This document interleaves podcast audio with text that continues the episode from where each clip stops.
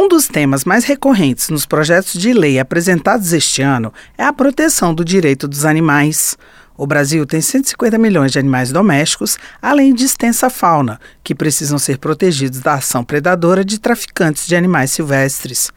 Autor de várias propostas sobre o tema e integrante da Frente Parlamentar Mista em Defesa dos Direitos Animais, o deputado delegado Matheus Laiola, do União do Paraná, destacou que atualmente o tráfico de animais silvestres é o terceiro mais rentável no país e para coibir essas ações, é preciso ter uma punição mais severa para os envolvidos. A gente precisa mudar essa legislação e a gente precisa que efetivamente o traficante de animal silvestre seja encaminhado para o sistema penitenciário, porque hoje ele é ouvido na delegacia e é liberado imediatamente por causa da nossa legislação branda. Para o deputado, é preciso garantir o cumprimento da lei e evitar que aconteçam retrocessos na proteção dos animais. A gente precisa de basicamente é, impedir com que é, haja retrocesso na legislação, ou seja, que afrouxe o que já existe e avançar na pauta da proteção animal. Atualmente, a legislação prevê para o crime de tráfico de animais pena de detenção de seis meses a um ano e multa.